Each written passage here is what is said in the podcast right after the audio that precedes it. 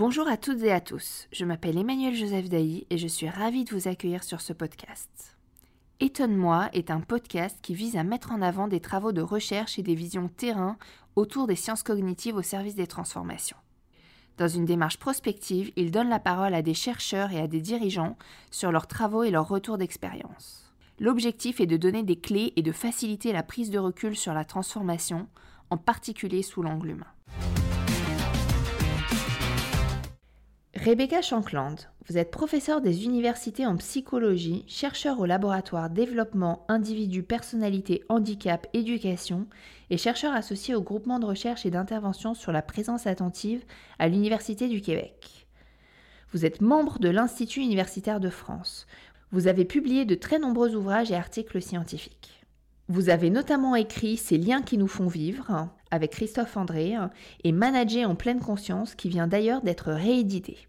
Alors un grand merci Rebecca d'avoir accepté euh, mon invitation. Je suis ravie de vous accueillir euh, au micro de ce podcast Étonne-moi. Bonjour. Bonjour. Alors j'aimerais commencer par évoquer votre travail euh, autour du lien social. Euh, nous savons que nous devons notre survie en tant qu'espèce, nous les Homo sapiens, à notre aptitude, euh, appuyée par notre empathie, à collaborer les uns avec les autres. Et pourtant, cette interdépendance, elle a tendance à effrayer dans le monde de l'entreprise. Nous avons souvent un peu peur de ce lien et je me questionne sur comment le dépasser et quelles sont ces limites qui nous freinent. Oui, c'est une très bonne question. En fait, le terme interdépendance nous rappelle souvent le terme dépendance et cela peut générer des peurs et des freins parce que hum, en tant qu'humains, nous, naissons dépendants d'autres humains pour notre survie et au cours du développement, nous allons chercher à devenir plus autonomes de manière à pouvoir finalement subvenir à nos propres besoins. Mais l'autonomie ne signifie pas euh, vivre en autarcie en n'ayant plus du tout besoin des autres. Donc il y a une confusion en fait entre la question de la dépendance première euh, quand on arrive au monde et euh, ce développement de l'autonomie qui est parfois confondu avec le terme d'indépendance euh, au sens où on n'aurait pas besoin des autres. Et l'autonomie, d'après les recherches, va être au contraire favorisée par les liens de confiance. Donc plus on est en confiance avec les membres de son équipe, plus ça va permettre de développer et d'utiliser ses compétences. Donc, dans le domaine euh, du travail collaboratif, ce qu'on appelle l'interdépendance positive, c'est le fait de considérer qu'on œuvre ensemble vers un objectif commun et que le fait de s'appuyer sur les forces et les complémentarités de chacun est plus riche et plus pertinent que le fait de travailler seul sur le projet. Donc les recherches ont mis en évidence que cette interdépendance euh, de buts ou, ou, de moyens, par exemple le fait de rassembler des connaissances ou des compétences différentes, augmente la motivation, l'engagement dans la tâche et donc la réussite. Pour diminuer les freins que vous évoquiez précédemment, euh, concernant cette représentation que nous avons de l'interdépendance, il pourrait être utile de développer une culture de l'interdépendance dès le plus jeune âge, mais aussi tout au long euh, des études et puis ensuite dans le domaine euh, des organisations, par exemple à l'école ou dans l'enseignement supérieur, au lieu de considérer qu'il est nécessaire que tout le monde acquiert les mêmes compétences euh, de manière à être indépendant au sens de ne pas avoir besoin des autres, il serait possible de développer une représentation positive de cette interdépendance qui permet euh, d'enrichir le, le, projet, d'augmenter le plaisir dans le travail, la persévérance, la capacité à surmonter les obstacles, parce qu'un certain nombre de recherches ont mis en évidence que le simple fait d'être accompagné euh, par une personne de confiance modifie notre perception des difficultés. Elles sont davantage perçues comme des défis à relever plutôt que des menaces. Donc ce, terreau, on va dire, euh, de, l'interdépendance positive, il est vraiment fondamental pour euh, les organisations. Et euh, l'objectif de notre livre qu'on a écrit donc avec Christophe André, Ces liens qui nous font vivre, c'était vraiment de contribuer à changer nos représentations par rapport à cette question de l'interdépendance. Et, ce changement très intéressant dont vous parlez, il peut donc passer par l'éducation, donc dès le plus jeune âge. Et quand on arrive en entreprise, est-ce que vous auriez des, pistes sur des, leviers qui pourraient être ceux des collaborateurs et de leurs managers euh, pour euh, actionner ce changement euh, de modèle mental? Oui, alors justement, c'est ça qui est pas simple et c'est pour ça que nous, on, s'intéresse à cette question dès l'éducation pour que ces représentations puissent ensuite euh, émerger naturellement dans le champ des organisations, mais même plus tardivement, hein, vraiment dans la dernière partie des études euh, de management, finalement, cette représentation pourrait être développée grâce à toutes les données qu'on a de la recherche qui montrent à quel point euh, le fait de euh, développer euh, ce lien de confiance, de considérer qu'il est plus utile d'être complémentaire et de travailler en, collaboration plutôt que d'être compétent dans tout et de travailler de manière indépendante, va être plus utile pour les projets, pour notamment le caractère innovant, créatif, pour la capacité de résilience, de pouvoir rebondir par rapport à des situations difficiles qui sont nombreuses aujourd'hui dans le champ du travail. Donc toutes ces capacités à innover, à surmonter les obstacles est renforcée par l'interdépendance positive. Donc euh, probablement il y a une, un travail de, communication, on va dire, autour de ces travaux qui pourrait euh, permettre de changer de regard et euh, d'encourager les dirigeants, les managers à travailler dans cette direction. Une acculturation à cette nouvelle forme de lien, en quelque sorte. Exactement, et, ça passe notamment par euh, la manière dont les dirigeants et les managers vont euh, renforcer, euh, valoriser en fait ces dimensions. Puisque ce qu'on constate à la fois dans le champ de l'éducation, mais aussi au travail, c'est que le fait de demander de l'aide ou de, même d'apporter de l'aide n'est pas quelque chose de valorisé, puisque ça renforce l'impression de vulnérabilité qui est euh, l'inverse de ce qu'on souhaite montrer. Donc euh, aujourd'hui, on a encore cette tendance à euh, considérer que dans, une culture où on survalorise finalement l'indépendance, au sens de ne pas avoir besoin des autres, eh bien, lorsqu'on demande de l'aide ou on reçoit de l'aide, ça va être perçu comme un signe de faiblesse. Donc, on, cherche plutôt à essayer de tout assumer seul, hein, qu'on soit dirigeant, manager ou salarié ou parent d'ailleurs.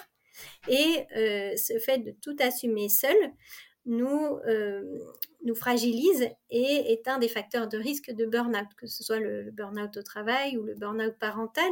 Et donc cet épuisement va avoir un coût, un coût euh, pour soi, pour sa santé mentale, hein, et un coût pour les proches, pour les collaborateurs, hein, puisque notamment, je travaille pas seulement dans le champ de l'éducation et des organisations, mais aussi dans le champ du soutien à la parentalité, où par exemple, l'épuisement parental multiplie par 10 les risques de négligence ou de maltraitance. Donc, euh, quel que soit le contexte, cette tendance à vouloir tout assumer seul, euh, c'est vraiment euh, un des facteurs de risque, on va dire, des problématiques de santé mentale aujourd'hui. Donc, développer une, culture de l'interdépendance positive pourrait être une manière de diminuer aussi la pression qui pèse sur les épaules des salariés comme des dirigeants et permettre d'améliorer la qualité des relations qui seraient moins orientées vers euh, la compétition, euh, vers le paraître, hein, montrer qu'on y arrive tout seul, montrer qu'on arrive mieux que les autres, et plus orientées vers des objectifs à atteindre ensemble et de manière collaborative. Alors, vous évoquiez tout à l'heure l'aspect culturel de cette dynamique. Comment est-ce qu'on se situe en, France et est-ce qu'il y a des pays qui ont intégré des pratiques en lien avec le bien-être qu'on n'aurait pas encore intégré en France? Alors oui, peut-être une des particularités par rapport à, d'autres pays, c'est l'importance de prendre en compte la qualité des relations comme étant euh, le premier facteur protecteur hein, en fait en, santé mentale. Et euh, dans d'autres pays, notamment les pays anglo-saxons, mais aujourd'hui euh, la, plupart des pays européens ont fait ce travail autour du développement de ce qu'on appelle les compétences psychosociales, hein, puisque ça fait euh, longtemps que l'Organisation mondiale de la santé préconise le développement de ces compétences psychosociales, en particulier les compétences euh, d'empathie, de coopération, euh, de mise en œuvre de comportements altruistes. Et euh, en France, euh, ça fait des années que Santé publique France essaye de euh, promouvoir le développement de ces compétences psychosociales. Et aujourd'hui, c'est finalement assez récent que ce soit vraiment intégré dans les orientations de l'éducation nationale. Et depuis le, le mois d'août 2022, tous les ministères ont signé un arrêté où il s'engage à favoriser le développement de ses compétences psychosociales dans tous les secteurs. Donc, on pense que ça va être vraiment une manière pour les organisations de se saisir de cette importance du développement de relations de qualité et de confiance dans les organisations qui va pouvoir modifier la qualité, du, la qualité de vie au travail. Et aussi pour revenir sur un, point que vous aviez euh, évoqué dans votre question, c'est euh, est-ce qu'il y a des spécificités françaises? Donc, euh, il y a effectivement une étude qui a été menée en France sur la représentation qu'on a des, comportements altruistes, de coopération, pour essayer de, mieux comprendre finalement quels, sont ces freins qui font que dans le système éducatif comme dans les organisations en France, on, observe finalement assez peu euh, de travail collaboratif comparativement à d'autres pays.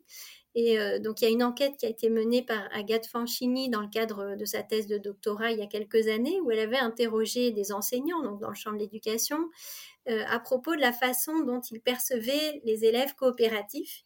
Et les résultats ont montré que la majorité des enseignants considéraient que les élèves coopératifs s'en sortiraient moins bien à l'école et dans la vie plus tard. Donc, on pourrait certainement répliquer d'ailleurs euh, ce type de résultat en faisant une enquête dans les écoles de management.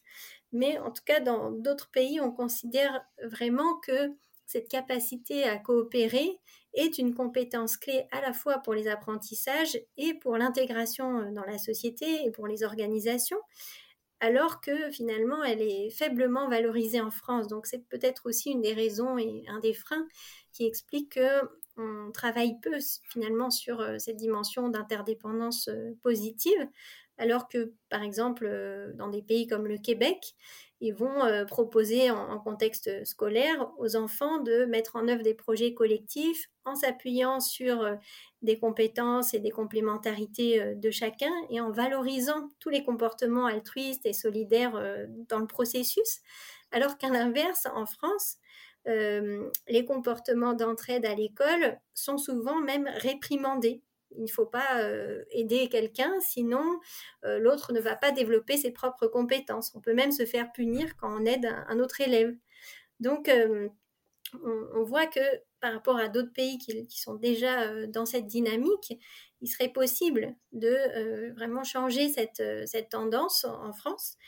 Grâce à, tout le travail qui a été mené euh, sur euh, les recherches hein, qui montrent l'utilité de l'interdépendance euh, positive et puis toutes les recherches sur les compétences psychosociales qui vont du coup permettre de développer ces, compétences et, ces qualités prosociales. C'est intéressant et ça explique beaucoup des paradoxes qu'on peut avoir quand on arrive dans, les organisations. D'après vous, hein, quand, on parle de psychologie positive, souvent on, prend un angle très individuel. Est-ce qu'il y a des recherches qui nous éclairent sur la dimension collective de la chose? Oui, alors c'est, hum, il s'agit souvent d'une représentation erronée qu'on a de la psychologie, qui est peut-être une représentation plus proche de la psychanalyse, alors que la psychologie scientifique aujourd'hui s'intéresse précisément aux interactions entre les contextes, les individus, les groupes. Et en ce sens, la psychologie positive ne fait pas exception. Elle s'intéresse à l'étude des déterminants du bien-être au niveau euh, des institutions, des groupes sociaux, euh, des individus donc, qui interagissent dans ce système. Donc, euh, les recherches dans, le champ de la psychologie positive ont notamment mis en évidence plusieurs dimensions importantes pouvant être favorisées par le contexte institutionnel pour contribuer au bien-être des salariés. Donc, parmi ces dimensions, je peux en citer quelques-unes. Une première dimension, c'est le sentiment d'être compétent dans les tâches euh, qu'on mène au quotidien au travail. Et euh, par exemple, il a été mis en évidence dans une recherche que 70% des salariés ne se sentent pas compétents pour les tâches qui leur incombent directement, mais se sentent, ont l'impression que la majorité de leurs compétences ne sont pas utilisées, sont sous-utilisées dans leur poste, sur leur poste. Donc, il y a vraiment cette idée de trouver une meilleure adéquation entre euh, les compétences et euh, les, missions proposées aux personnes. Et dans certaines expérimentations, ils ont justement proposé des façons euh, totalement différentes de, réorganiser finalement les, tâches en fonction des motivations, en fonction des évolutions de carrière, etc., pour que les personnes soient toujours sur des postes où elles ont l'impression de pouvoir pleinement utiliser leurs compétences, qui va être mmh. beaucoup plus satisfaisant pour elles. Donc c'est associé à plus de bien-être et euh, plus d'efficacité, bien sûr. Une autre dimension très importante qui a été mise en évidence par les, travaux euh, dans le champ de la psychologie positive, c'est la question du sens. Euh, donc permettre à chacun de, trouver suffisamment de sens dans le, travail. Et ce sens, il est notamment lié au fait de euh, ne pas se sentir simplement un pion euh, qui, euh, qui est posté à tel endroit et qui obéit à des consignes. Donc c'est fortement lié au, besoin d'autonomie.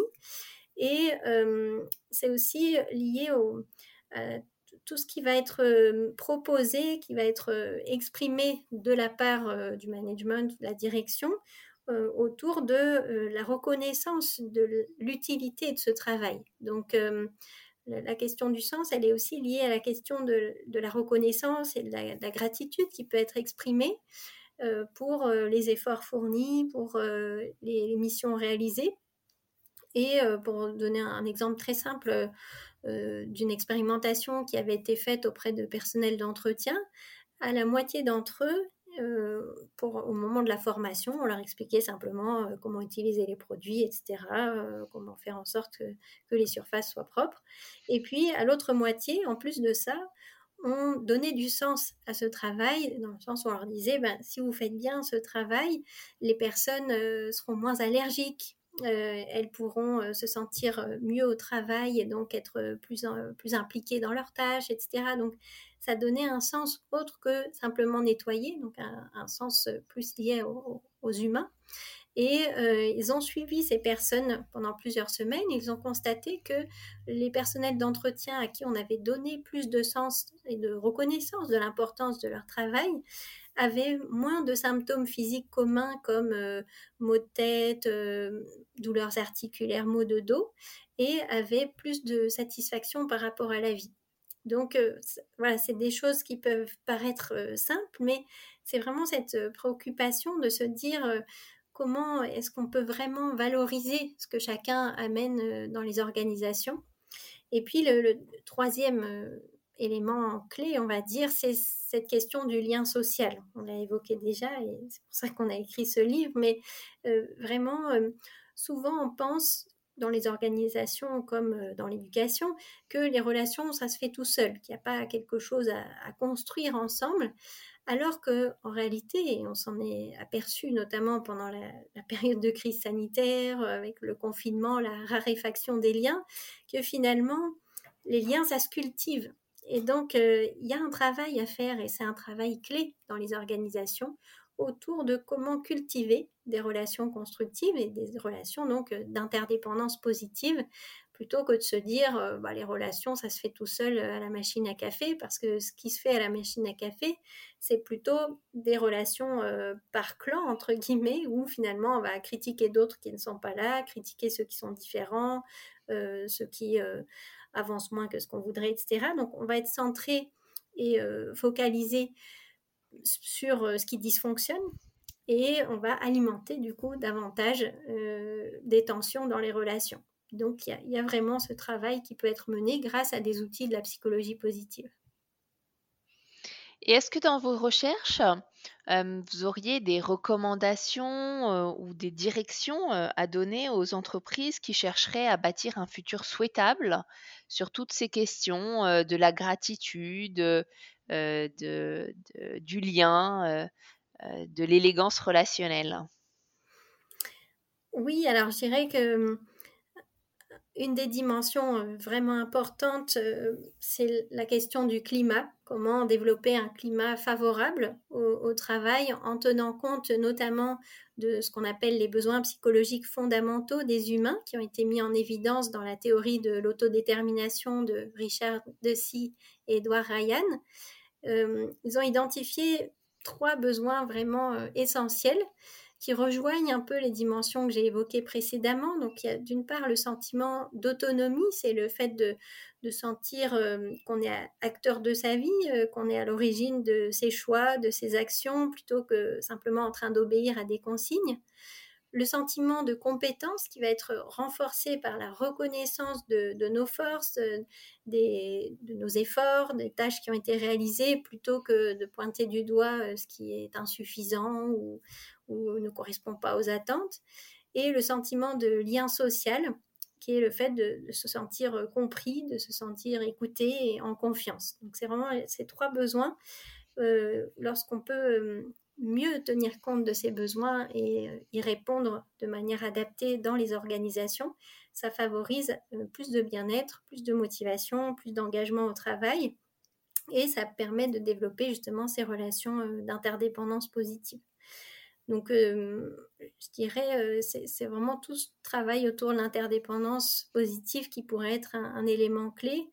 Euh, où on, se permettrait davantage de euh, demander de l'aide, recevoir de l'aide, où ce serait considéré comme euh, quelque chose de tout à fait naturel pour les humains, et où les efforts de chacun et l'apport spécifique de chacun peut être reconnu, reconnu à sa juste valeur, et voilà que cette que, les, besoins et les, choix puissent être intégrés dans le, processus de, prise de décision, de choix d'orientation, qui est vraiment cette, cette impression que notre voix pèse dans, dans, les choix de l'organisation.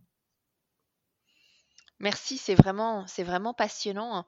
J'aurais une dernière question à vous poser peut-être sur les prochains enjeux des entreprises hein, pour améliorer euh, la question du bien-être.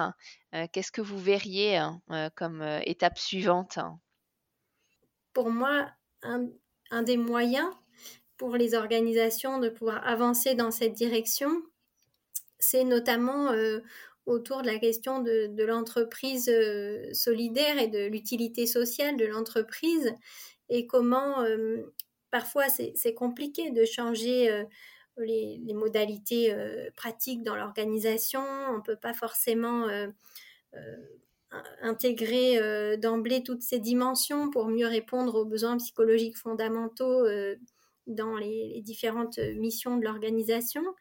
Mais un, des, un premier pas qui pourrait être fait pour avancer dans ce sens, et qu'on a observé hein, avec un certain nombre d'entreprises, notamment sur le bassin grenoblois, c'est euh, le, fait de permettre euh, aux salariés de choisir euh, un engagement solidaire, éco-citoyen, etc., partage de, compétences, de connaissances qu'ils peuvent mettre en œuvre sur leur temps de travail au profit, enfin au bénéfice d'autres personnes qui sont par exemple dans le besoin. Et du coup, cette possibilité offerte par l'entreprise, elle euh, permet d'augmenter le sentiment que ce qu'on fait a du sens. Ça augmente aussi le sentiment de compétence puisqu'on peut transmettre ces compétences à d'autres qui pourront ensuite euh, trouver un métier grâce à ça. Ça augmente le sentiment de lien social puisqu'on on va euh, faire ce type de projet en collaborant avec d'autres collègues qui ont les mêmes préoccupations sociales ou environnementales et qui vont monter ensemble ce projet. Donc, euh, on a observé que concrètement, sur le terrain, c'était vraiment un des moyens qui permettait euh, aux organisations d'avancer dans cette direction euh, d'un meilleur développement des compétences psychosociales et de, l'interdépendance positive, d'un autre regard finalement sur le, rôle de l'entreprise dans la société.